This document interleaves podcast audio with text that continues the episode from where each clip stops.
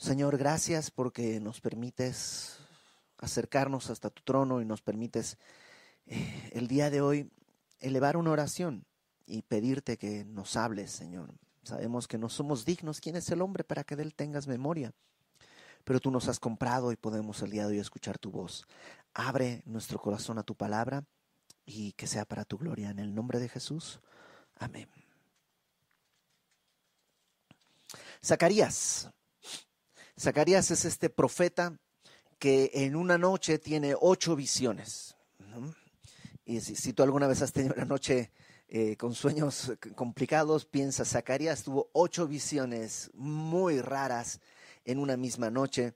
Zacarías está profetizando en este tiempo en el que eh, Dios está levantando a su pueblo porque ya tienen 14, 15 años más o menos desde que regresaron a Jerusalén, comenzaron a, edificar el templo y el templo quedó eh, pues ahí, quedó mm, eh, a la mitad, tal vez ni siquiera a la mitad, echaron los cimientos y lo dejaron y en 14 años no han hecho nada y Dios a través del profeta Ageo y del profeta Zacarías está llamando a que mm, a que se acuerden de, de, edificar el templo. ¿no? Estudiamos Ageo recién y, y decía esto de sus casas están pues artesonadas, sus casas están bien hechas, pero el, templo está abandonado. Ahora, Zacarías da ese mensaje, pero eh, a través de ciertas visiones. La primera visión tiene que ver con un, un, varón que está entre los mirtos, ¿no? Está entre los arrayanes y, y tiene eh, unos jinetes que van por toda la tierra y, es como que Dios dice, yo sé todo lo que sucede en la tierra. A ti te parece que yo no estoy en el control, pero yo sé lo que está sucediendo y cómo han vivido estos 70 años en el, en, el exilio. Y, dice en el versículo 4 eh, del capítulo, perdón, 14 del capítulo 1, se lee con gran celo a Jerusalén. O sea, Dios sabe lo que está viviendo Jerusalén, lo sabe como alguien celoso de su amado. La segunda visión está en el versículo 18 en adelante del capítulo 1 y habla de estos cuatro cuernos que son cuatro poderes que están oprimiendo a la nación de Israel y cómo hay cuatro carpinteros que van a romper estos cuatro cuernos. La tercera visión que vimos está en el capítulo 2 y vimos a un hombre, a un varón con un cordel de medir, y básicamente hablaba cómo Dios ha prometido que va a restaurar a Israel a, la gloria que tenía. ¿No te acuerdas que Él mide lo que es suyo y esta nación es mía? Y dice, el que se mete con Israel toca a la niña de mis ojos. Es así de, cercana la relación que tiene Dios con su pueblo. Eso en el capítulo 2. Y ahora capítulo 3 Vamos con la cuarta visión que tiene que ver con el sacerdote Josué. Y si tú recuerdas, cuando estudiamos el libro de Esdras, em, el sumo sacerdote Josué era, em, digamos, la parte religiosa de, de este primer envión de gente. Llegó Zorobabel, es como el, gobernador político, digamos, viene de parte del gobierno central, ¿no? viene de parte de Persia, pero Josué es como el sacerdote. Ahora, Josué es sacerdote, pero entendamos una cosa, nunca ha ejercido de sacerdote, es sacerdote porque, porque viene de la línea sacerdotal, porque según su, su genealogía, ¿no? su ascendencia, él pues... Eh, le, tocaba, le tocaría ser el sumo sacerdote, pero nunca lo ha hecho, nunca lo ha visto. Él seguramente Josué nació en Babilonia, creció en Babilonia y cuando toca el tiempo de venir viene, pero no hay templo. O sea, digamos que nunca ha ejercido de ninguna manera su rol como sacerdote, pero es el sumo sacerdote. Dios lo ha llamado a ser el sumo sacerdote. Y ahora lo vemos, capítulo 3, versículo 1, dice, eh, me mostró al sumo sacerdote Josué, el cual estaba delante del ángel de Jehová, y Satanás estaba a su mano derecha para acusarle. Esto es como una especie de, de corte, ¿no? muy a la, a, la, americana, muy mm, tipo los juicios en Estados Unidos que tienen un estrado y el juez es Dios, ¿no? Dios está sentado en su trono como un juez y dice, delante de él estaba el sumo sacerdote Josué, está como siendo pues acusado, ¿no? Es, es, y, y el acusador es Satanás que de hecho Satanás quiere decir acusador. Algunos piensan que más que un, un, sustantivo, como el, no, no es que se llama Satanás, sino que es su rol. Él es el acusador. Y está a la mano derecha acusándole. Y, y a lo largo de la, del, texto de la Biblia lo vemos una y otra vez. Lo vemos en Job capítulo 1. Si tú te acuerdas en Job capítulo 1, eh, Satanás viene delante del trono de Dios y le dice, ¿dónde has estado, Satanás? Pues dando vueltas por la tierra, y, y Dios le dice, ¿has considerado mi siervo Job? Es varón perfecto. Y Satanás comienza a acusarle. Lo que Satanás dice es, bueno, él supuestamente te sirve, pero es porque pues lo has rodeado de bendiciones, así cualquiera. Y entonces por eso Dios le dice, ok, pues quítale todas las bendiciones alrededor, nada más que a él no lo toques. Y Satanás pues destruye su familia, destruye su negocio, destruye todo lo que tiene. Y entonces Job no, no, no, no trae ninguna acusación contra Dios. Job dice, Dios dio, Dios quitó, sea el nombre de Dios bendito. Y entonces Dios le dice a Satanás, ¿lo has visto? Él no me ha maldecido para nada. Y Satanás entonces lo acusa una vez más y le dice piel por piel. Lo que pasa es que a él no le ha pasado nada, pero déjame ponerle una mano y vas a ver cómo te maldice en tu propia presencia. Y así es, siempre está acusando. En Apocalipsis capítulo 12, eh, en Apocalipsis capítulo 12,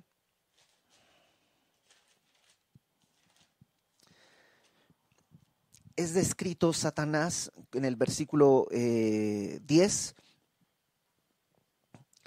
Apocalipsis 12:10 dice, entonces oí una gran voz del cielo que decía, eh, estamos ya eh, en, lo que conocemos como la mitad de la tribulación, ¿no? Y dice, oí una voz en el cielo que decía, ahora ha venido la salvación, el poder y el reino de nuestro Dios y la autoridad de su Cristo, porque ha sido lanzado fuera el acusador de nuestros hermanos, Satanás. Hasta ese momento estaba ahí. Pero en este punto, en Apocalipsis 12, Satanás es echado fuera. Dice, el que los acusaba delante de nuestro Dios día y noche. Entonces, regrésate a Zacarías. Satanás es eso, es un acusador. Ahora, Satanás em, dice también la palabra que puede disfrazarse como ángel de luz. Y a menudo lo confundimos, porque hay una diferencia entre ser convencido por el Espíritu Santo de un pecado y ser acusado por Satanás. Satanás te acusa delante de Dios. Señor, no sé si le dice Señor, pero Jesús, Ibert es un pecador. Ya está ahí constantemente acusando. Pero también está en tu oído. Cuando tú dices, voy a leer mi Biblia, viene Satanás y te dice, ¿y ahora crees que con eso es suficiente? Si yo sé lo que estuviste pensando, si yo sé lo que estuviste haciendo, si yo sé cuáles son tus intenciones en realidad. Porque lo que tú no quieres, tú no es que quieres conocer a Dios, tú lo que quieres es ver si Dios te bendice para ver si puede hacer esto y se puede hacer aquello, y empieza a acusarte día y noche. Y tú tienes que tener la capacidad de eh, distinguir cuándo es la acusación de Satanás y cuándo es el Espíritu Santo, porque puede ser lo mismo. O sea, podría el Espíritu Santo venir a mí y decirme, Ibert, tú en realidad cuando estás leyendo tu Biblia no estás buscando conocer a Dios. ¿Sabes cómo se sabe la diferencia? Es que Satanás trae culpa y la culpa te aparta del Señor, mientras que el Espíritu Santo trae convicción de pecado y la convicción de pecado te acerca al Señor. Entonces, cuando Satanás venga a decirte, ahora resulta que vas a orar, cuando tienes seis meses que no has orado, o un año que no has orado, o cuándo fue la última vez que oraste, los domingos llegas tarde a la iglesia, ni siquiera adoras, y ahora resulta que vas a orar porque tu hijo está enfermo. Y cuando viene a decirte, tú puedes tomar eso y decir, ok, ese es Satanás, quiere hacerme sentir culpable. En realidad, voy a escuchar al Espíritu Santo que me está diciendo, búscame. No me dejes solo para el último momento. No tengas esta teología de Dios como la ambulancia, que solo la llamas cuando estás en una emergencia. Y teniendo eso, decirle, Señor, perdóname, si te he tomado como esta, eh, eh, esta, esta, este, eres mi Dios botiquín de emergencias, perdóname y transforma mi vida. Y entonces tomas la acusación para ponerla delante de Dios y recordar la, cuál es la verdad. La verdad es que Jesús dice, el que viene a mí no le echo fuera. No sé si me explico. Entonces Satanás sí está ahí para acusarle y está a tu lado para acusarte y está delante de Dios para acusarte. Pero mira lo que sucede, versículo 2. Y dijo Jehová a Satanás, Jehová te reprenda, oh Satanás. Jehová que ha escogido a Jerusalén, te reprenda. O sea, Satanás está a punto de acusarle, está a punto de abrir la boca. Señoría, hemos visto a este hombre que es culpable de... Y en ese momento, Dios dice, Silencio. Silencio. Y lo reprende. Esta frase, Jehová te reprenda, tiene que ver con, esta, em, esta idea de que Dios es uno, pero a la vez conversa consigo mismo, ¿no? Hagamos al hombre a nuestra imagen y semejanza. Y, nosotros lo hemos entendido como cuando Dios pues conversa con, con, Jesús o con el Espíritu, porque son tres y es uno al mismo tiempo. Y la idea es que piensa que en ese momento Jesús dice, Jehová te reprenda, Satanás. Y fíjate esta razón. Jehová que ha escogido a Jerusalén te reprenda. Sí, eh, Josué está delante del juicio, está siendo em, eh, juzgado, y, pero es el sumo sacerdote, así dice el versículo 1, entonces no se representa a sí mismo. El sumo sacerdote representaba a la nación. Y sabes una cosa, en verdad la nación era pecadora. Y en verdad Josué como sumo sacerdote es pecador. Pero ha sido escogido. O sea, no es que dejó de pecar, es que Dios lo ha escogido y Dios sabe. Cuando Satanás me acusa a mí, Dios no dice, pero no ha hecho nada, o por lo menos peca menos. No, Dios dice, sí, pero yo lo escogí. Satanás, silencio, yo lo escogí. Porque fíjate lo que dice después. ¿No es este un tizón arrebatado del incendio? O sea, un tizón es, es, un palo que se usa para eh, eh, remover, ahí sí está bien usada la, la, palabra, porque a veces lo usan como sinónimo de quitar, pero eso es en inglés, ¿no? Remove es quitar, pero en español remover es como cuando metes la cuchara al café y le haces así, eso es remover. Y entonces, a veces para para, pues, para mover las brasas, para juntar un carbón que se movió, lo metes, es un palo, y ese palo lo metes y con eso remueves la brasa, pero ese palo se va incendiando, o sea, se va quemando, se va quemando, se va quemando, y al final ese palo no sirve de nada, nomás está ahí pues quemado, ¿no? Y dice, Josué, ¿qué es? Pues es un tizón arrebatado de las, del incendio. Sí, claro. Josué, y no solo Josué, sino toda la nación, todos los que están ahí, son los que han sobrevivido los 70 años de, de, cautiverio y han regresado de Babilonia a, Jerusalén. Ah, ¿son el ejército de Dios? No, son un tizón arrebatado del incendio. Y tú y yo, bueno, perdóname por incluirte, y yo, ¿sabes qué soy? Un tizón arrebatado del incendio. No es que Dios dijo, ah, mira, un diamante medio en bruto, pero un diamante, lo voy a rescatar. No, Dios dijo, mira Iber, es un, es un palo, un tizón arrebatado del incendio, que ha salido del juicio, escogido, yo lo escogí. Ningún palo está ahí entre los que haces la fogata, ahora que viene 24 de junio, en, en Bolivia es la noche más fría del año, es invierno. Entonces, 24 de junio se hacen fogatas para calentarse. Bueno, ya no, porque ya en la ciudad está prohibido hacer fuego, pero antes, cuando yo era niño, hacíamos durante el 24 de junio, durante el día vas reuniendo leña, la apilas y en la noche se hace una fogata y alrededor de la fogata se saca la guitarra y se canta y los niños saltan la fogata porque se supone que si no, no crecen, ¿no? Entonces, cuando saltas la fogata, los papás, cuando estás arriba con el cinturón, ¡paf! te dan un, te, dan un, cinturonazo para que crezcas. Y, eso es 24 de junio. Y yo lo celebré muchísimos años. Nunca un madero solito salió de la fogata diciendo, yo puedo. No. Alguien tiene que escoger este palo y lo vamos a usar para escribir, para lo que sea. Dios te escogió del fuego y tú eres un tizón y yo soy un tizón arrebatado del fuego, del incendio. Y fíjate el versículo 3. Y Josué estaba vestido de vestiduras viles y estaba delante del ángel. O sea, Josué que puede decir, no, señor, no, yo, no, nomás ve su ropa. Y dice, pues sí. Y la frase vestiduras viles, hay, algunos eruditos, no puedo ni siquiera decir cómo lo traducen, porque habla de excremento y de vómito. O sea, e, es, es como eso. Es, ah, no, no, no quiero, no, no, no quiero eh, ser grotesco, pero no sé si alguna vez has visto a, alguien pasado de alcohol que pues ya se, se vomita sobre su propio cuerpo, se orina sobre su propia ropa. O sea, así está Josué delante de Dios. Entonces, ¿qué puede decir? O sea, las acusaciones son reales.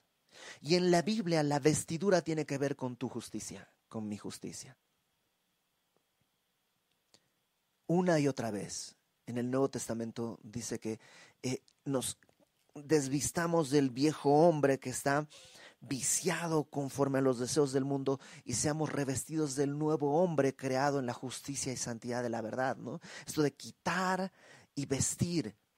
Y así éramos Josué. Y Dios lo sabe. Y Satanás usa eso para acusar. Y te dice, mira cómo está vestido delante del juez. ¿Te imaginas si delante del juez tú vas con tu ropa toda sucia y toda eh, maloliente? Y ahí te, ¿qué va a decir el juez? Pero el juez aquí dice, yo sé. Y yo no espero otra cosa. Es un tizón arrebatado del fuego. Y ahí está con sus vestiduras viles delante del ángel. La frase eh, ángel que vimos en el versículo 1, el ángel de Jehová, y aquí la frase del ángel, en, en el Antiguo Testamento es, un, es una frase que suele atribuírsele a Jesús. Jesús, la palabra ángel quiere decir mensajero el ángel de Jehová en distintos pasajes de la Biblia es una lo que le conocen como una teofanía, es una aparición, teo, Dios, fano, es eh, aparecer, ¿no? Eh, y es como la aparición de Cristo en el Antiguo Testamento antes de encarnar. Entonces, no, es que tiene un cuerpo, pero, pero aparenta un cuerpo, como los ángeles, ¿no? Que toman forma humana. Y entonces Jesús en varias ocasiones aparece ante Josué en el capítulo, eh, capítulo 5, al, final, antes de la, de la batalla de Jericó, aparece el ángel de Jehová y Josué se postra y le adora. Entonces no es un ángel, porque un ángel no recibe adoración, tiene que ser Dios mismo, pero a Dios nadie le vio, el unigénito Hijo que está en el seno del Padre, Él le ha dado a conocer, entonces es Jesús. Y probablemente es esto. Y entonces está ahí Josué con vestiduras viles, estaba delante del ángel, y habló el ángel y mandó, o sea, Jesús mismo, y mandó a los que estaban delante de él diciendo, quitadle esas vestiduras viles. O sea, está ahí Josué, ¿qué puede decir? Nada, está todo mal vestido. Y el ángel de Jehová dice, quítenle esa ropa, que como te dice, tiene que ver de su propia justicia, sus propios logros. Y le quitan esa ropa. Eh, quitadle esas vestiduras viles. Ya él le dijo a Josué, le dice, mira que he quitado de ti tu pecado y te, por eso la, idea de las vestiduras tiene que ver con tu justicia, que es puro pecado, mi justicia, que es puro pecado, y te he hecho vestir de ropas de gala. Ahora, le dijeron a Josué, mira, ve por este camino siguiendo el camino amarillo y llegarás hasta un castillo. Hay un dragón, pelearás con el dragón. Después de pelear con el dragón tendrás que atravesar un abismo, y el abismo del río de piedras tumultuosas. Y cuando llegues allá y no sé qué, y encontrarás un cofre donde habrá ropa que entonces te... No, Josué no hace nada. Es Jesús quien manda que sean cambiadas sus ropas. Y a él solamente le dice, ahora tienes vestiduras de gala. Y Josué dice, pero yo no he hecho nada Yo solo me estaba parado acá y yo sé cómo vine. Y te creo cómo estoy. Con ropas de gala, Señor, ¿en qué momento? ¿Cómo fue? ¿Cómo es posible? Verso 5. Después dijo, pongan mitra limpia sobre su cabeza. Y pusieron una mitra limpia sobre su cabeza y le vistieron las ropas y el ángel de Jehová estaba en pie. La mitra es este, eh, no es un turbante en sí, pero es como este, como este gorro, así como una especie de turbante que usaba el sumo sacerdote. Imagina, recuerda las ilustraciones del sumo sacerdote que está con su ropa, con su pectoral y una especie de turbante aquí que tenía un, una diadema que decía santidad a Jehová. Bueno, eso es lo que le están poniendo a, Josué. Y es como que le están diciendo, claro, o sea, tú, tú has vivido en Babilonia, o sea, sacerdote de qué, o cuándo, cómo, ¿no? Pero ahora yo te estoy limpiando. Y ahora vas a cumplir el rol para el cual te llamé como sacerdote. Y, tú y yo estábamos también delante de Satanás, delante de Dios, y Satanás con toda la razón y con toda la justicia, con toda la verdad decía, Ibert es un pecador, voluntario, empedernido y deliberadamente un pecador. Y Dios dice, ajá, yo lo escogí. Y luego Jesús dice, quítanle esa ropa, pónganle ropa limpia, ropa de gala. Y ahora va a ser un sacerdote. E, ¿En qué sentido? El sacerdote es el que se ponía para interceder por el pueblo ante Dios y para declarar la verdad de Dios al pueblo. Y ese eres tú y eso soy yo. Yo, digamos, lo hago de manera eh, pública en el, en el altar, en el, auditorio el domingo, pero tú lo haces todos los días ante tus hijos, ante tu esposa, intercedes ante tu esposo, intercedes por él ante Dios, le declaras lo que Dios te ha hablado y ese es nuestro rol. Y Dios dice, ya está, ya tiene todo. Verso 6.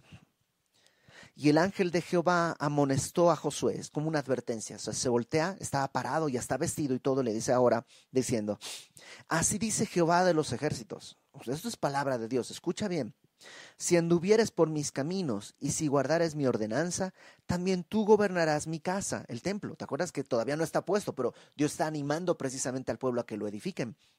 Gobernarás mi casa. También guardarás mis atrios y entre estos que están aquí te daré lugar. Entonces, ¿qué es lo que Dios le dice? Si tú andas en mis caminos, que en el lenguaje bíblico es vivir una vida consagrada, vivir para el Señor, buscar su voluntad, ¿no? No habla de perfección, sino de dirección. Seguro que en mi caminar con el Señor, pues yo voy a tropezar, yo me puedo desviar, yo seguramente en algún momento hasta me voy a quedar parado, me voy a sentar, me voy a, voy a hacer mi berrinche, voy a tirar al piso, pero ¿hacia dónde estoy caminando? Mi dirección es el Señor.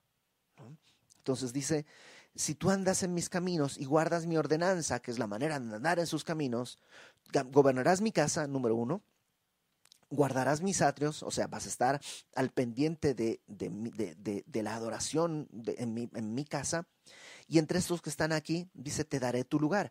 ¿Quiénes son estos que están y que te daré tu lugar? Probablemente hace referencia a todo el resto de sacerdotes que como Josué tampoco nunca han trabajado, nunca han hecho nada, no saben nomás tienen el llamado, no tienen experiencia, nomás están ahí. Y así tú y yo, la primera vez que fuiste cristiano, nomás fuiste cristiano una vez. Y no sé si tú te acuerdas, pero yo me acuerdo cuando pensaba, ¿y ahora cómo?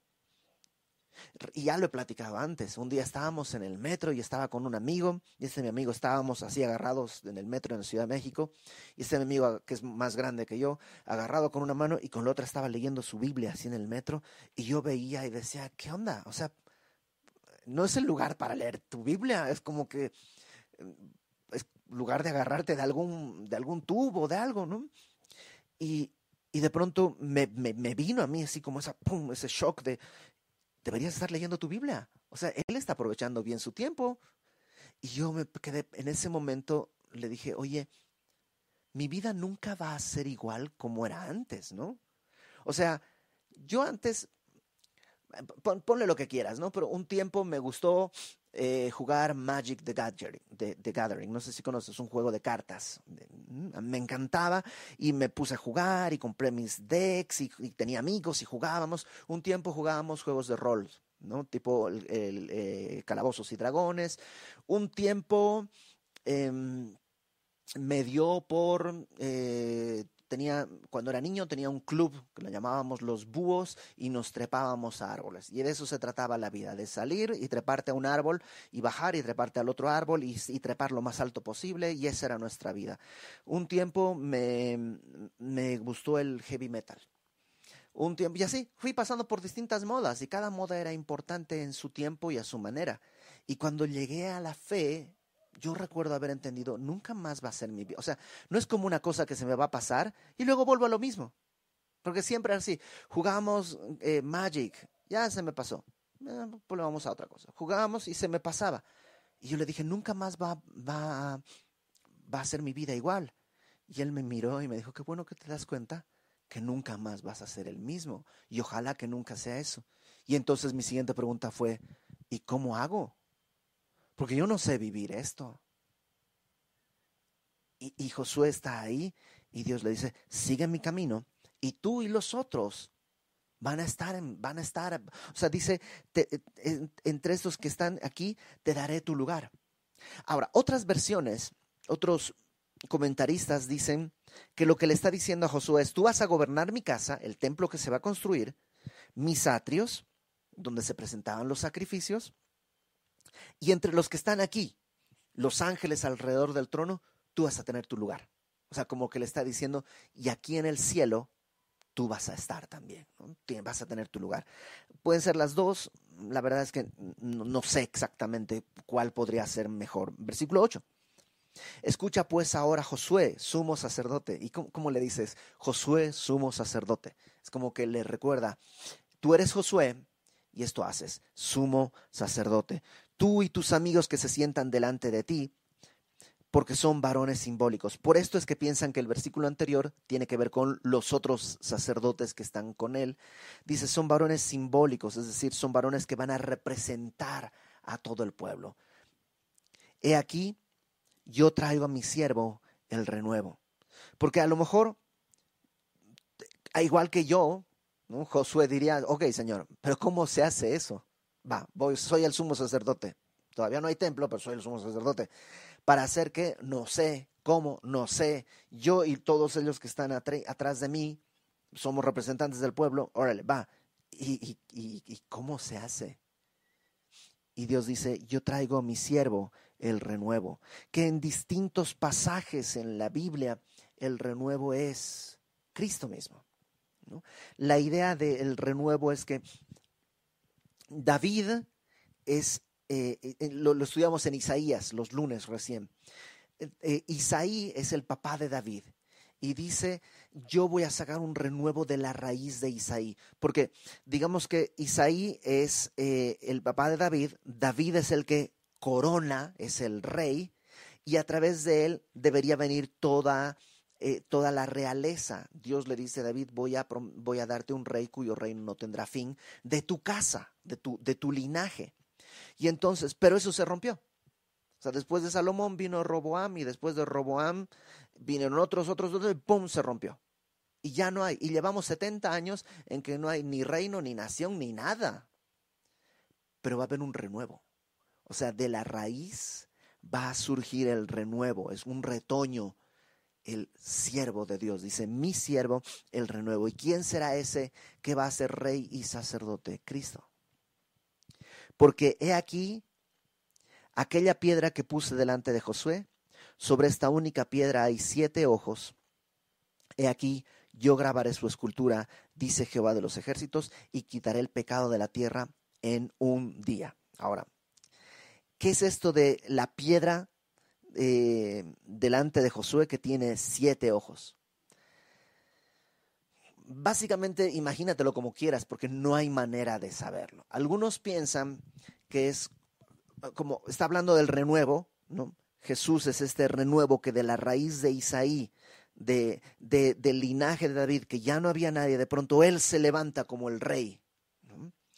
Pero también Cristo es presentado como la roca, la roca fundamental, la roca del ángulo que los otros edificadores han desechado. Y entonces él, dices, la roca sobre esta roca hay siete ojos. La idea de los siete ojos, algunos piensan que tiene que ver con eh, la totalidad de la sabiduría de Dios. Siete quiere decir plenitud. Ojos es la manera en la que se ve. Eh, y en el versículo, en el capítulo 4, en el versículo 10, 4, 10, eh, dice al, al, final del versículo 10, 4, 10, estos siete son los ojos de Jehová que recorren toda la tierra. Entonces la idea de que los ojos de Dios que miran todo, ¿no? Entonces, en Cristo, que es la roca, están los ojos. Él ve absolutamente todo lo que hay en toda la tierra. Y muchos ven eso así. Otros piensan que más bien esta piedra está hablando de una piedrita, una piedra. El sumo sacerdote tenía doce piedras en su pectoral, una por cada tribu. Pero ya no hay, o sea, todas fueron conquistadas y han desaparecido de alguna manera como territorio. Solo queda Judá. Y entonces solo queda una piedra. Solo queda una piedra. Y lo que está diciendo acá es que eh, a través de este renuevo y a través de esta piedrita, Dios va a restaurar una nación. Y esto de los siete ojos, algunos piensan que es como una piedra tallada por siete lados. Una cosa así. Entonces, como te digo, imagínatelo como yo, como tú, pues mejor puedas, ¿no? Eh, pero el, el mensaje de fondo es que viene mi siervo, el renuevo, esa es la promesa a Josué. No está solo, viene mi siervo, el renuevo, y no solo eso, sino que hay una piedra en la que está grabada su escultura. La idea es que hay algo que Dios le está mostrando. Eh, y quitaré el pecado de toda la tierra en un día. ¿Cómo? A través de esta roca, que fue golpeada y labrada a través de Cristo entregado. En un día Dios resolvió el pecado del mundo. Y en aquel día, dice el verso 10, dice Jehová de los ejércitos, cada uno de vosotros convidará a su compañero debajo de su vid y debajo de su higuera. Esta frase es un hebraísmo, esto debajo de su vid y debajo de su higuera es un hebraísmo, es una frase judía que hablaba de tranquilidad. Porque para empezarte, para empezarte, para empezar, eh, pues, tienes abundancia, porque tienes tu higuera y tienes tu, tu, vid. Entonces, hay abundancia y puedes invitarle a tu vecino, eh, en mi casa, ¿no? En mi casa, nos vemos en mi casa, al final de la reunión, nos vemos en mi casa, ¿no? no hay, hay paz, no solo hay abundancia, sino hay paz, no hay guerra. Porque cuando había guerra, pues los hombres tienen que ir a la guerra y, los, las cosechas y todo ya no se pueden cultivar. Entonces habla de eso de paz. Y en aquel día, cuando el pecado de la tierra sea quitado, dice, cada uno de nosotros convidará a su compañero. Habrá comunión, habrá paz y habrá prosperidad. Y seguramente esto se va a cumplir en el milenio con todas las letras, pero también se cumple en nuestra vida el día de hoy. Cuando le entregaste tu vida, cuando entendiste, sí, Señor, yo soy el que está parado delante de ti, yo me conozco mi ropa, sé que tan sucio estoy, y escuchas que Dios dice, ajá, yo te escogí. Yo te amé antes de la fundación del mundo y te escogí. Y te voy a quitar esa ropa. No tienes que quitarte. Dios te va a quitar esa ropa y te va a dar una ropa de gala. Y te va a habilitar para cumplir tu rol como sacerdote, de intercesor por los demás. Hablarles a los demás de Dios y hablarles a Dios de los demás. Y entonces te dice, ahora que ya estás limpio, camina delante de mí en mi camino. No le dijo a Josué, si quieres que te quite la ropa, quiero ver que camines bien. No, no le puso esa condición. Ahora que ya está cambiado, transformado y revestido, entonces le dice, camina en una nueva vida. El lenguaje de Pablo, Romanos capítulo 12, así que os ruego por las misericordias de Dios que presentéis vuestros cuerpos, no para las misericordias de Dios, sino por las misericordias de Dios. Debido a las misericordias de Dios, presentes tu cuerpo en sacrificio vivo, santo, agradable a Dios, que es tu culto racional. No te conformes este siglo, sino renueva tu entendimiento, ¿no? Pon una mitra en tu cabeza, pon en tu mente santidad a Jehová, para que compruebes cuál sea la voluntad de Dios buena, agradable, perfecta. Y entonces dice, vas a poder comprobarlo, teniendo comunión, diciendo a los demás, nos vemos en mi casa, hay higo y hay uva, y vamos a comer, y vamos a pasar el tiempo, y seguramente como en la noche de San Juan, haremos una fogata. Los tizones arrebatados haremos una fogata. Alguien traerá una guitarra y vamos a alabar a Dios. Y así se nos va a ir la vida. Y un día cuando pestañemos al abrir los ojos, estaremos delante de Dios. Tal vez Satanás seguirá acusando, pero Dios va a seguir diciendo, yo lo escogí. Vamos a orar. Señor, gracias por habernos escogido. Gracias por no haberte fijado en nuestra ropa, en nuestra justicia y habernos visto más allá de esto. Señor, yo te ruego que todos los que estamos, todos los que están escuchando esto, puedan tener esta certeza, que Dios sabe que son pecadores, que Dios les ha visto en su pecado, en una vida miserable, en el pecado una y otra vez. Y aún así tú sigues arrependiendo a Satanás. Y que si creemos en ti y entendemos nuestra condición de pecado y creemos en tu condición de Salvador, aquel que en un día cargó el pecado sobre sí mismo para darnos libertad, si creemos eso, un día también estaremos delante de ti, dice tu palabra, presentados sin mancha, con gran alegría.